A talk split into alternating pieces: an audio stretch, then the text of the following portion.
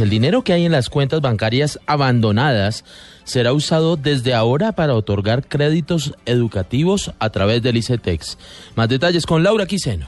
El senador Mauricio Liscano explicó a Blue Radio la ley que aprueba que 1.7 billones de pesos abandonados en cuentas bancarias se destinen a la educación. Vamos a utilizar 1.7 billones de pesos que están abandonados en los bancos y en esto quiero recalcar abandonados en los bancos para que vayan a financiar eh, o ayudar a las personas menos favorecidas en el tema de educación superior. Creemos que el ICETES con estos recursos puede crear unos productos financieros, inclusive muchos a cero interés para las personas más necesitadas y, creemos que a través de esto pues se da un gran salto social en el país.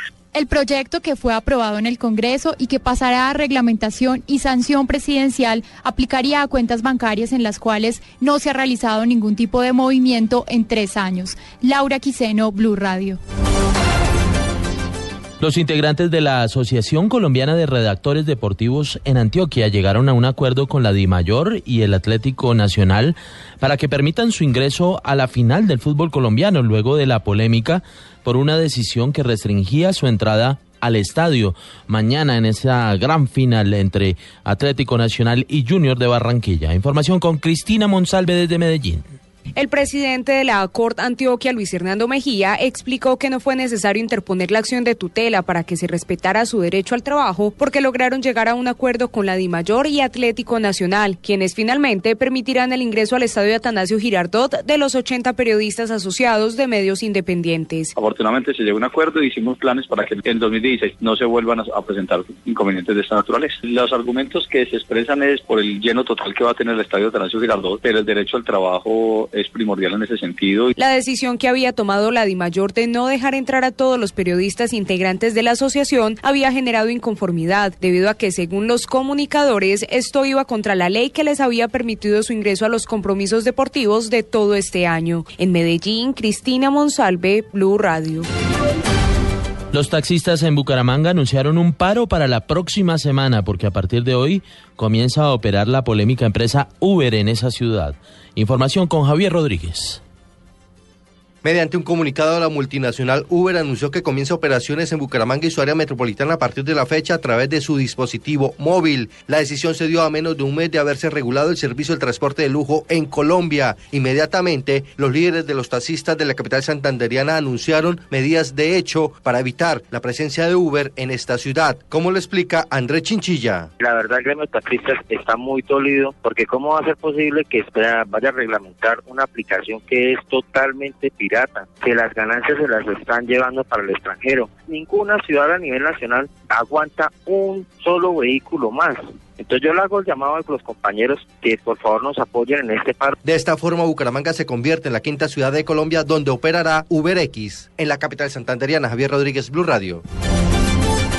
En noticias internacionales, hoy se conocieron en Brasil, aparte del informe elaborado por la policía, después de la declaración del expresidente Luis Ignacio Lula da Silva del pasado miércoles en Brasilia, en donde dijo que nunca participó en el nombramiento de los ex altos cargos en la petrolera estatal Petrobras, investigados en el gigantesco escándalo de corrupción en ese país. En deportes, el Chelsea de Inglaterra confirmó al técnico holandés Gus Hiddink como reemplazo de José Mourinho hasta el final de la temporada.